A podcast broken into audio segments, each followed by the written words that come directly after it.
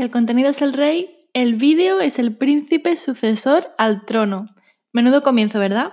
Pues si tú también apuestas por este formato en tu estrategia de contenidos, presta atención a este episodio, porque te hablaré sobre el que será uno de tus mayores aliados, el guion para vídeo. Comunícate con Teresa Alba, el espacio dedicado a influencers, marcas y creadores de contenido comprometidos con el cambio social. Porque no se trata de decirlo más alto, sino más claro. Te invito a que me acompañes episodio a episodio y juntos hacer de este mundo un lugar mejor.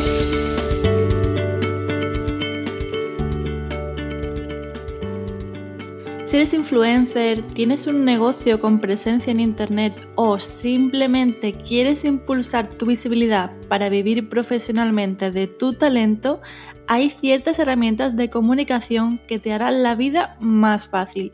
Como copy y consultora de marketing de contenidos, puedo asegurarte que por muy bien o mal que te expreses frente al micro o la cámara, contar con un guion previamente definido te ayudará a hilar mejor tus ideas y no perder el foco.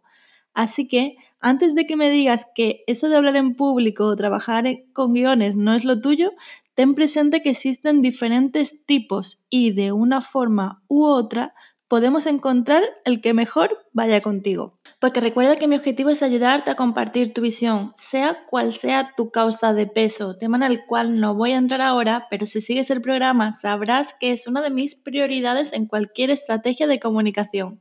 Como te decía, según el objetivo que tengas, puedes usar un tipo u otro, ya sea para crear un vídeo, un podcast o cualquier otro speech que vayas a dar. Un guion siempre te ayudará a no perder el hilo y no divagar con otros temas. En otras palabras, a mantener la atención centrada en lo que realmente quieres comunicar. Dicho esto, te voy a dar los tres tipos de guion que más trabajamos en copywriting.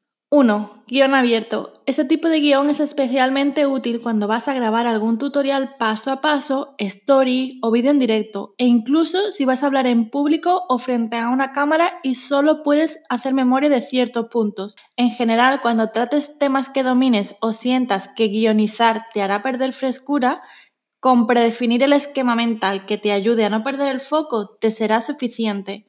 Por mucho que piensas que no lo necesitas, te aseguro que aunque sea en formato de lista abreviada, el guion siempre resulta ser un gran aliado, pues gracias a él puedes marcar la diferencia entre dar un discurso aceptable y comunicarte de forma enfocada, atractiva y fácil de asimilar. 2. Guión cerrado o detallado. Aquí nos referimos al extremo opuesto que de hecho es uno de los que más suelo aplicar en copy cuando se trata de crear contenido para podcast, como es este el caso, vídeos comerciales u otros que requieren de una preparación previa. Como su propio nombre indica, se trata de un tipo de guion en el que se define todo el discurso punto por coma.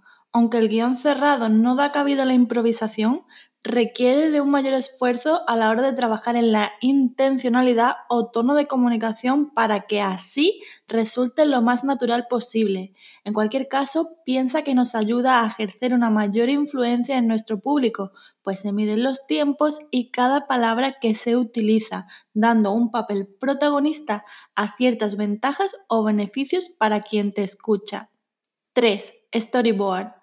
Por último, decirte que si tienes memoria fotográfica y te desenvuelves mejor en lo visual, el guion en forma de storyboard es el tuyo. Esta es la tipología más gráfica, pues lo encontramos representado con viñetas en forma de cómic y está orientado para que podamos asimilar su contenido a un golpe de vista.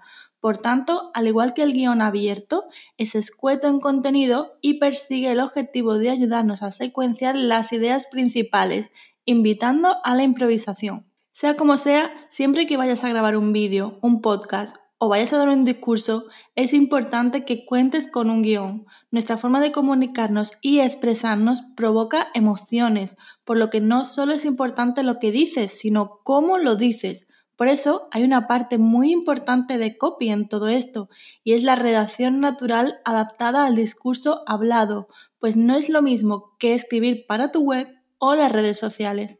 ¿Y tú das al guion la importancia que se merece o sigues pensando que lo mejor es improvisar?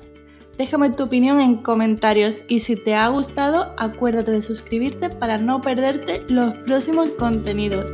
Muchas gracias. Hasta aquí este episodio. Pero recuerda, son los pequeños cambios los que mueven el mundo. Así que comparte siempre de manera ética y responsable. Si te gusta lo que escuchas, puedes seguirme en otros canales y conocer más sobre mí en la cajita de descripción.